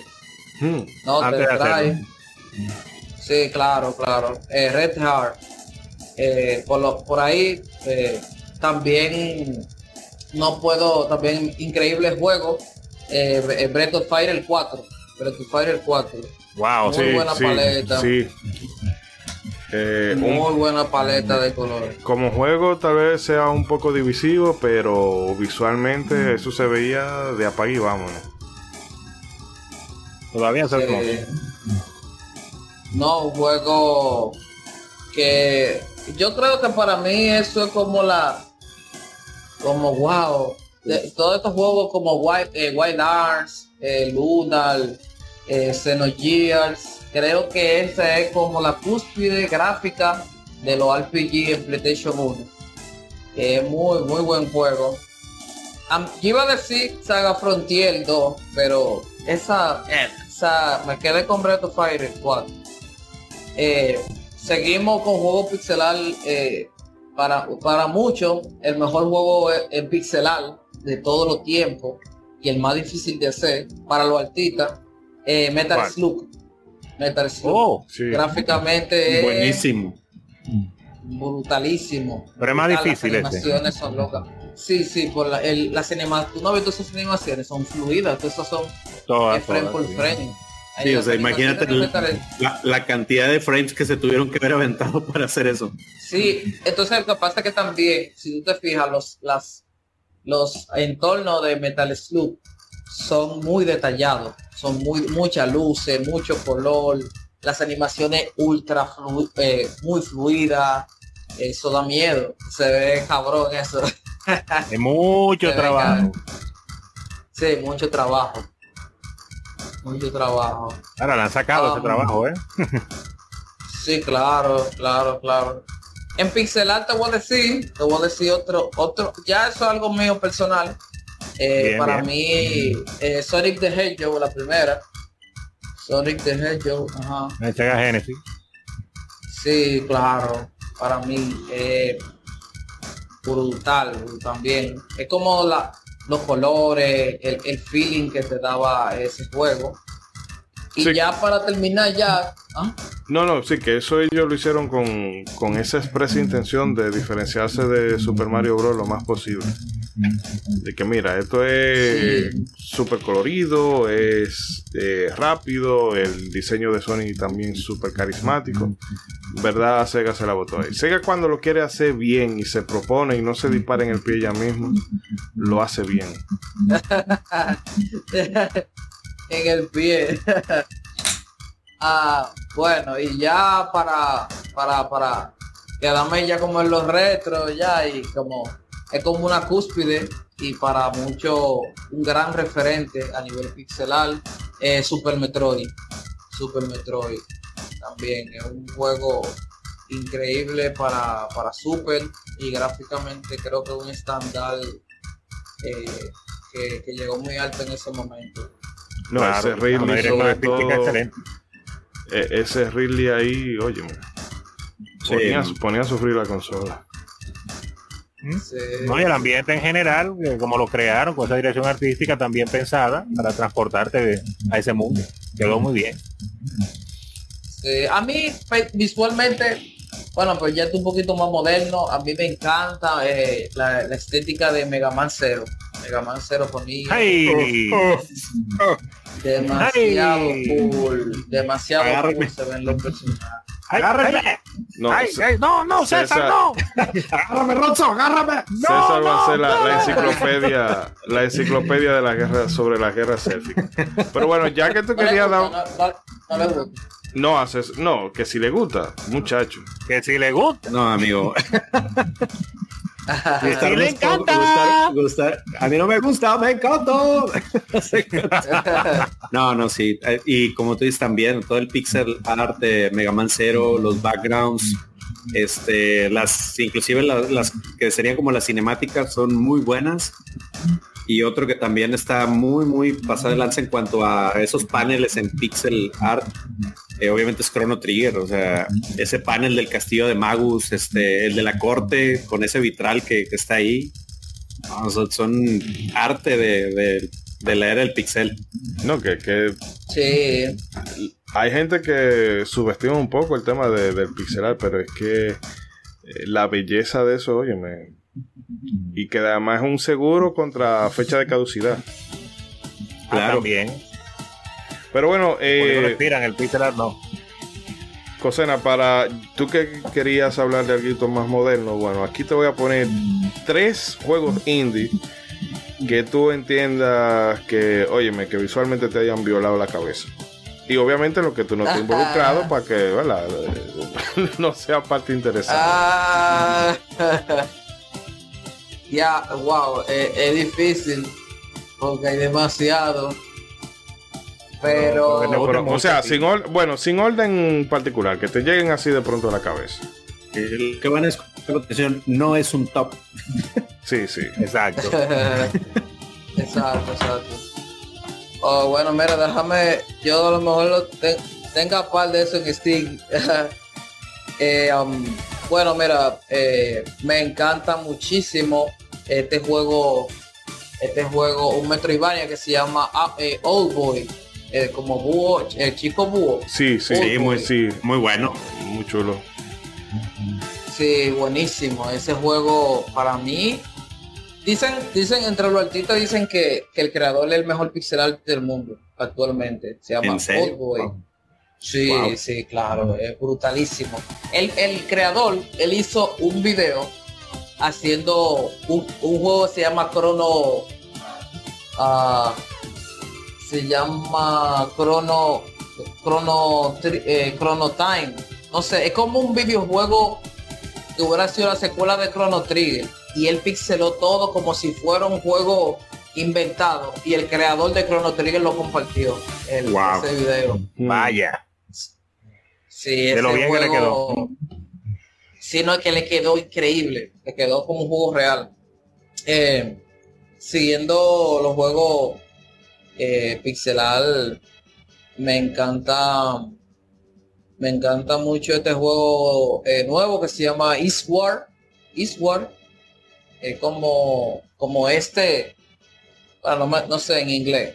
Pero Eastward, ese juego está a un nivel buenísimo, como la visual es súper impactante.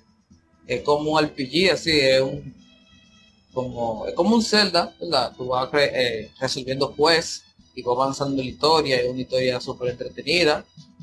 Eh, y ya, un juego visual. Bueno, vamos a poner la Tortuga Ninja, la última, que estoy súper eh, viciado con ese juego. Para mí, Sí, Por dos. Sí, yo me- está enviciado. para, Por dos. para mí, yo voy a meter la mano en el fuego y voy a y, y- y me la voy a jugar y voy a decir que para mí es el mejor beat'em up que yo he, que he jugado mi vida entera. ¿Cómo? ¿Cómo? Y el, y el Wow. mejor beat'em up actual.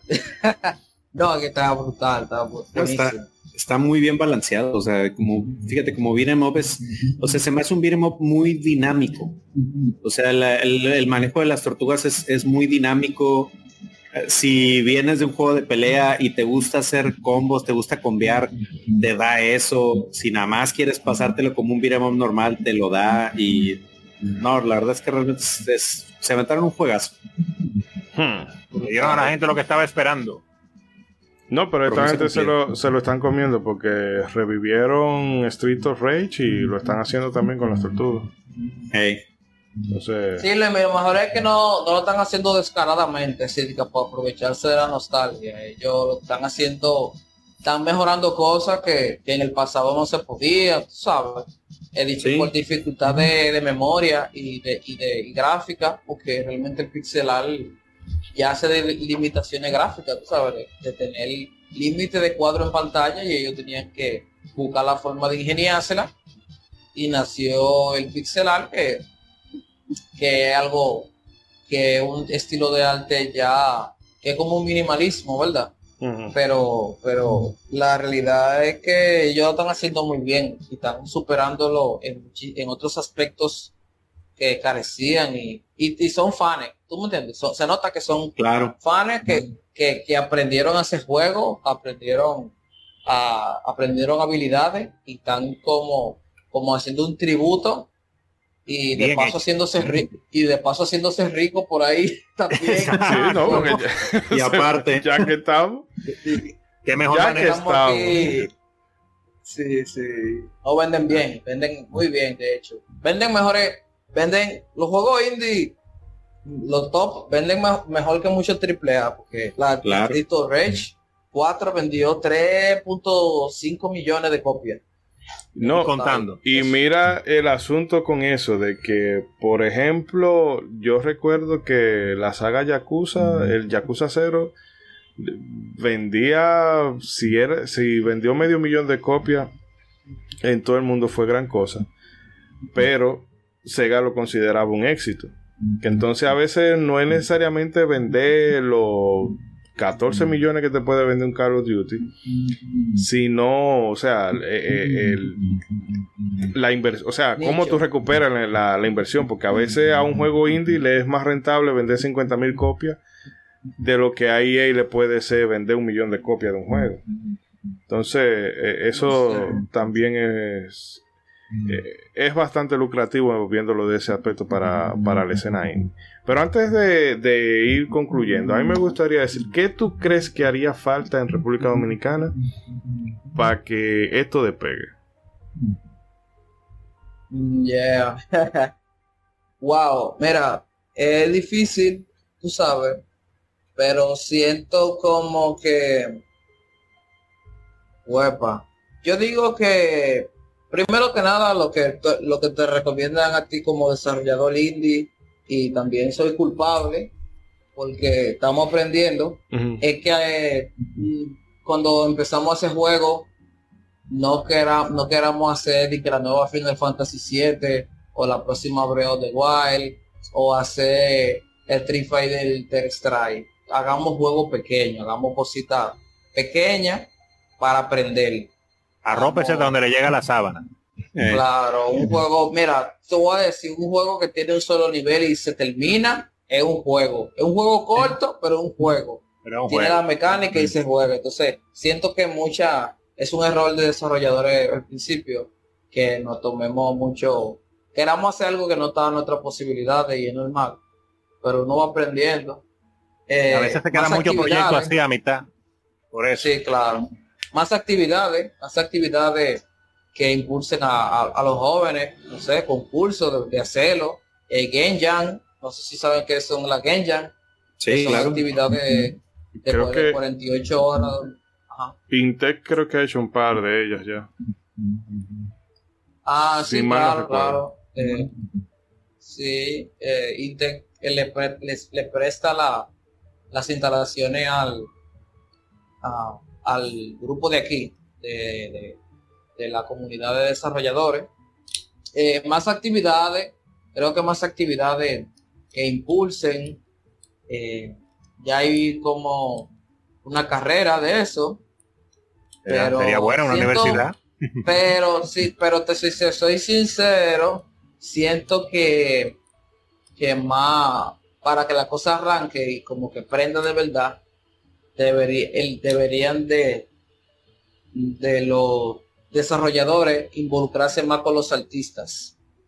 Tú sabes, llegar porque siento como que a veces la parte de la labor que yo hago o la, o la labor que por lo generalmente yo hago se subestima mucho y, entienden que como que los artistas no son indispensables y dicen ah no yo voy a hacer este juego con arte bajado de internet y ahí como que ya el juego entonces tú sacas un juego me, llegó una imagen a la mente y sí sí no no va a tener porque no, porque no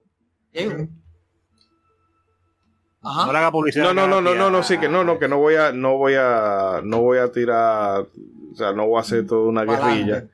Pero sí conozco casos que yo he dicho, oye, pero consíganse un artista, porque eso no está, tener dirección de arte es más indispensable que tener potencia técnica. Claro. exactamente. No son un medio primariamente gráfico. Sí, exacto. O sea, de, de hecho, eh, dentro de lo de la dentro de los juegos, los juegos que más tú amas o más tu cosa, y tú los recuerdas por algo. Tú piensas en Mario, una vez tú piensas en el hongo, en que Mario está, eh, como que su ropa es roja, que Mario hace esto. Y todo eso eh, conlleva una parte visual que es importante, una dirección y, se sabe lo que se está haciendo. Entonces, siento que esa parte eh, debería como de estar un poco floja, pero siento, pero como quiera, más, más, más unión, más que los desarrolladores entiendan esa parte, que se junten con los artistas, los artistas con los, con los programadores, con los, tú sabes, estamos ahí, estamos ahí. Vamos a ver cómo, cómo esto, cómo esto arranca. Pero yo te digo, te soy sincero que yo creo que cuando empiecen a lanzar, los muchachos empiecen a lanzar el juego en Switch, la gente se va a motivar. O sea, cuando, cuando, cuando salgan los primeros lanzamientos sólidos, que ya tengamos los juegos en varios stores, que lo tengamos en Play, que lo tengamos, y sean juegos dominicanos, la gente se va a motivar. Sí, la gente se va a motivar muchísimo y creo que van a surgir nuevos talentos o los talentos que estaban eh, un poquito, que todavía estaban inseguros, van a confianza, confianza y creo que sí, los primeros lanza, con los primeros lanzamientos nada, eso. Esperemos creo que, todo. Ojalá que sí. Es la idea, porque sabemos que hay mucho talento por ahí, mucho talento que por una u otra circunstancia eh, eh, no sé, no se dedican más, a veces lo hacen solamente como hobby, hacen unas cuantas cosas y tú la ves y dices, wow, pero ¿y eso muchachos? Y lo dejan ahí, dicen, no, eso es de hobby, pero, pero tú sabes que eso no deja, así que yo no me voy a dedicar a eso. No, pero yo entiendo que deberían, deben salir más proyectos así, que aunque sean solamente para estar en, en la Play Store y free to play y demás, porque en el momento en que eso se empiece a popularizar, como pasa en, algunos en algunos países, te puede llegar el financiamiento por, por, parte del Estado. Cuando la gente, cuando los gobiernos se dan cuenta de que, oye, la gente se puede estar acabando el mundo y podemos estar trancados todo el mundo en la casa porque hay una pandemia matando gente por millones, pero la gente sigue jugando, aquí hay un dinerito. Exacto, pero es como dice Jan, que para eso, eh, los que estén puestos para eso, no tienen que dejarlo nada más en proyectos, ni en bocetos, ni en ideas, sino darle seguimiento. Y como usted bien dijo, aunque sea un nivel que usted haga, que sea un juego corto, pero termínelo. Termínelo. quién sabe lo que sale de ahí después. Pero bueno, señores, eh, el conversatorio realmente está bastante bueno, que incluso yo tenía una idea original de, cómo conducir la entrevista. Eh, la entrevista, pero el rumbo que tomó me ha gustado bastante. Eh, bueno, perdón, eh, Jan, vamos a tener que coordinar, bueno, para que vengas tú, venga Neko, venga Seo y hacer algo ya con más en condiciones y, no sé, eh, aprender más del behind the scene, porque eso, eh, uno aquí habla mucho de juegos y, y, demás, pero la parte que más nos entusiasma es eso, es saber eh, cómo se da toda esa parte de conceptual, cómo ese ese esa cosa que no, o sea, que ese chismorreo que a veces se da detrás, no digo chismorreo en el sentido de, de, sino esas anécdotas, esas, de cámara, sí, esas anécdotas, esas vivencias que se dan que eh, eh, son lo que hacen como que uno ponga el juego en otra perspectiva y lo valore más. Y de verdad esperamos contar con ustedes por acá, eh, bueno, en el tiempo que sea más, eh, más cómodo y previsible para todos. Pero bueno, de momento vamos a cerrar el bloque aquí y ya venimos para despedir el programa en condiciones.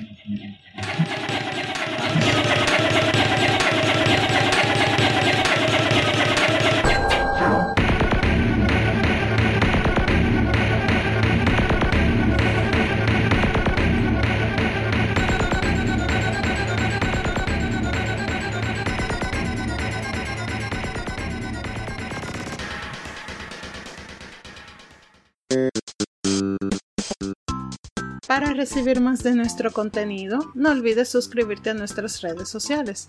Búscanos en Facebook e Instagram como Modo 7 Podcast y como arroba Modo 7 Pod en Twitter, Modo 7 Podcast. Síguenos.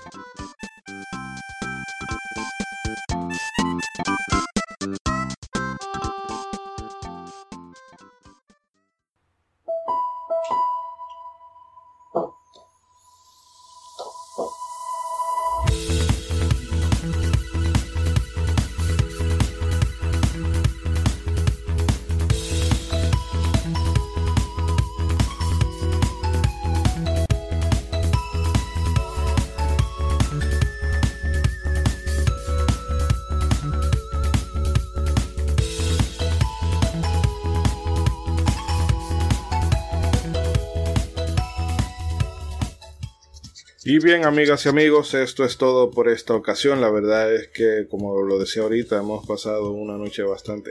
Nosotros hemos hablado poco, pero es que nos hemos quedado eh, embelesados eh, escuchando de todas esas cositas, esas interioridades, que no siempre tenemos la oportunidad de conocerlo, pero qué bueno que el amigo Cosena se ha pasado por acá. Y, hermano, ya tú sabes, la puerta de aquí están abiertas y sobre todo recuerda a la gente las redes y los proyectos que estén próximos a salir para que estén pendientes y lo ubiquen en la historia y si es posible que vayan y lo preordenen. Preordenen, preordenen. Sí, y pongan, el código, pongan el código COSENA por un 10% de descuento. ojalá, ojalá. Eh, no, muchas gracias de verdad por la oportunidad de estar aquí invítenme que ustedes quieran. A mí me, me encantó también hablar de videojuegos, es mi pasión. Eh, también, bueno, el mes que viene va a salir Frogun, así búsquelo así, el mismo Frogun The Game, eh, en Steam y próximamente también para Nintendo Switch y PlayStation y todo eso. Excelente. Y Endless, y Endless Memories va a salir para Nintendo Switch también, el juego donde participamos. Y nada, vamos a seguir también informándose, informándonos de más cosas dentro del desarrollo, pero nada. Eh, gracias por la oportunidad y estamos aquí para ustedes, para servirles. No, no, la, la verdad de nuevo, muchísimas gracias porque es que me gusta, me gusta esto que está sucediendo en el patio. Ya no solamente... esta no es la parte que estamos acostumbrados a hablar, siempre hablamos del producto final y entonces aquí pues estamos hablando de la parte que no conocemos y que creemos que no conocemos nosotros como comentarista acá. Así que esto ha sido excelente escucharlo y más eh, en el caso de nosotros, principalmente Ishidori y yo, eh, que somos pues, dominicanos, pues acá que no se escucha casi nunca a grandes voces de estos temas, pues un orgullo escucharte y, le abre los ojos a uno de que se están moviendo muchas cosas ahí que uno no se da cuenta. Uno piensa que solamente hay mercados más grandes, obviamente. Ya mirando ahí más cerquita de César, para allá arriba. en, en School Shootinglandia. Ey. Ey, ey, ey. Eh, vale, vale. Too soon, too soon. Eh, no, pero de verdad que sí, porque es que uno aquí está acostumbrado a consultar fuentes para eh, conocer de ciertas cosas de, los videojuegos, pero por primera vez nosotros somos fuentes. Alguien algún día va a escuchar este programa. Ah, déjame ver. investigando sobre India en República Dominicana. Ah, pero mira, encontré un documento aquí que me puede servir. Eh, que en fin, que hemos completado el ciclo. Eh, pero bueno, Ronzo, ya que lo tengo por ahí, despida por favor de su audiencia. tiene que estar aclamándole y vuelto loco y cayendo con ataque. ¡Ay, el marajá! sí, sí, va, va del más guapo al más feo. oye, diatra. Eh, César. Está bien, está bien. Déjame tumbarle la llamada. Ah, sí, porque Chidori es el último. Exacto. no, ¿qué voy a decir? ¿Qué voy a decir? Ha sido una, una, experiencia muy agradable el día de hoy. Muchas gracias a Cosena, claro está, por estar acá con nosotros. Hemos aprendido mucho.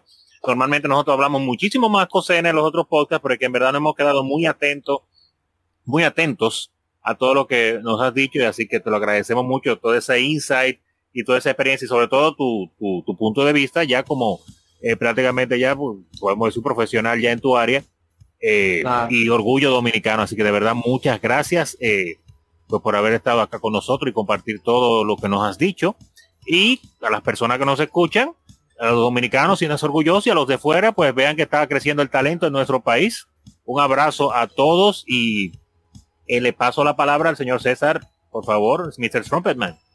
Muchas gracias, señor Ronzo. No, pues igual, muchísimas gracias al amigo Cosena por pasarte para acá, por darnos todas estas anécdotas que para nosotros es, es oro puro. Es este encontrar el santo grial, este, el, escuchar todas estas anécdotas tan interesantes que, pues como, como decían hace ratito, a nosotros nos ayudan a ver la Matrix, ¿no? Detrás de todos los, los juegos eh, y detrás de todos los desarrollos. Este, y pues bien, como decía Ronzo, pues es súper emocionante ver cómo gente de, de República Dominicana, de Latinoamérica, está participando en tantos proyectos y se está involucrando con gente eh, pues que ya tiene una gran experiencia en, la industria del videojuego. La verdad es que es súper emocionante y la verdad fue un gran, gran y un privilegio, un gran gusto y un gran privilegio el conocerte y el platicar acá contigo. Pues esperamos que te puedas pasar pronto de nuevo para acá, ¿cómo no? Y pues, sí, claro. Y pues obviamente agradecerle a todos los que nos están escuchando. Muchísimas gracias por llegar hasta acá. Gracias, ustedes son los verdaderos héroes de, este programa. Eh. El aplauso es para ustedes. Eh, y pues reiterarles, hay que estén al pendientes de las redes sociales para cuando ya se publique este episodio, de todas las plataformas de podcast, de la página. Y pues ya saben, ahí nos estamos escuchando. Muchas gracias. Oye, Cosena, te tengo una idea millonaria. Pásame la palabra Cosena, que acuérdate de más bonito al más feo y, y Chidori de último. no, porque si fuera así, habría que hacer tres rondas para poder llegar. Hay que grindear para llegar, hay que grindear para llegar a mi nivel. Mira, una idea millonaria. Hazte un Eurogame con Toquicha. Ya, no. ahí, óyeme, te va a hacer de cuarto, llévate de mí. Ay, Dios mío. Fuego, fuego, está buena idea. No tengo fuerza, ¿no? no, no. no, la verdad es que, hermano, cuando vi el proyecto de Susan Ogaya, dije, ah, pero mira, eh, talento de aquí metido en proyecto, pero yo no me imaginaba que tú estabas metido en tantas vainas y la verdad es que yo espero que sigan lloviendo los proyectos y que las ideas sigan fluyendo y que bueno, en 10 años, quién sabe, diga, ah, pero mira, el, el chamaco que pasó por allá un poco, míralo, ahí está en, eh, trabajando, no sé, o, con Kojima o trabajando en Square una cosa no, en 10 años, en, para, en 10 allá vale. En 10 años, el reconocido empresario Cosena, sí, sí, jefe cabeza del estudio desarrollador más, impactante de videojuegos en la República Dominicana. Oh, Dios mío. Con más de 500 empleados. Sí, no, no. me gusta, me gusta, para, me gusta. Para allá vamos, para allá vamos. claro, claro. igual, gracias. gracias, igual todo. Eh. O que te den el reboot de, de Modern, nadie sabe. Así como Nintendo le dejó, le ha oh. dejado Metroid a los españoles. Bueno, no sabemos hacer con Modern, toma, hazte algo con eso. ¿Eh? Mete tigre de guachupita, ah, tigre de guachupita, mete bacá, mete galipote. Y todo. Yo quiero hacer, ¿tú, sabes qué juego me, me gustaría hacer, a mí me gustaría hacer Comic Zone. ¿Ustedes se acuerdan de Comic uh, Zone? Sí, sí. Claro. Sí, de hecho, fue un juego que ninguneamos el año pasado. manga, que se llame manga, manga son. En vez de come, ahora manga. Excelente. No, mira, la verdad es que, mira, te voy a comentar un par de cositas detrás de, de, micrófono cuando salgamos, pero la verdad es que, señores, sí tenemos que ir cerrando, como decía Mr. Trumpelman, agradecido de que ustedes sean, se armen de valor y se chupen esta, bueno, creo que van a ser menos de dos horas en esta ocasión, así que vamos a tratar de hacer el contenido eh, más digerible porque sabemos que hay gente que la vida está muy rápida. Yo mismo estoy que estoy consumiendo poquísimo podcast porque ah, este año ha venido como con, con, una intensidad de mil soles y la vida ya como que no nos está dando para todo lo que uno quisiera. Pero el hay que meter el punto zip y punto rar. Sí, sí. Exacto. 7Z y todo eso.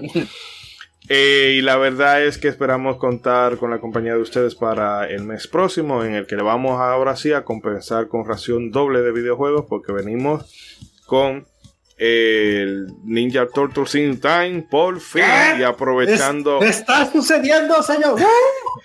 y aprovechando hoy, el Revenge. Hoy, hoy ganó el podcasting, señores. Ganó el podcasting, señores. y, luego vamos a rescatar, a rescatar una Big Apple, 3 AM. Y vamos a rescatar esa, esa joya del shooter muy olvidada de, de Square Enix, que es en, en Handler, pero eso ya sería para final de mes. Para ahí tener dos raciones de, cositas retro. En Handler es un poquito más desconocido, pero para la gente que sea fanática de los shooters o de cosas que no o sean. de Square Enix muy popular, si, si todavía quedan fans de Square Enix, pues les esperamos por aquí. de Square.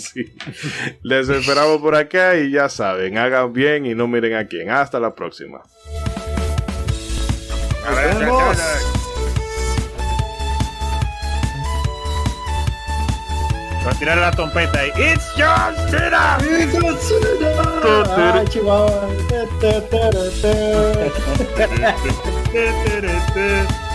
John Cena. Avítate la presentación otra vez, Roto.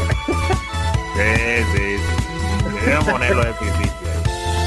Podemos tener el sonido grabado ahí para por si acaso. Claro, claro.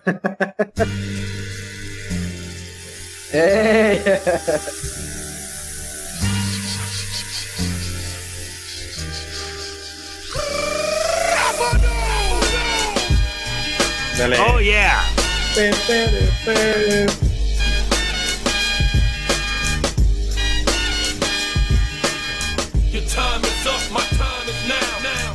Ahí está.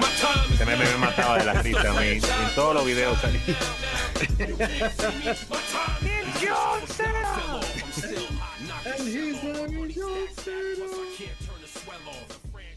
me tiraba todos los videos.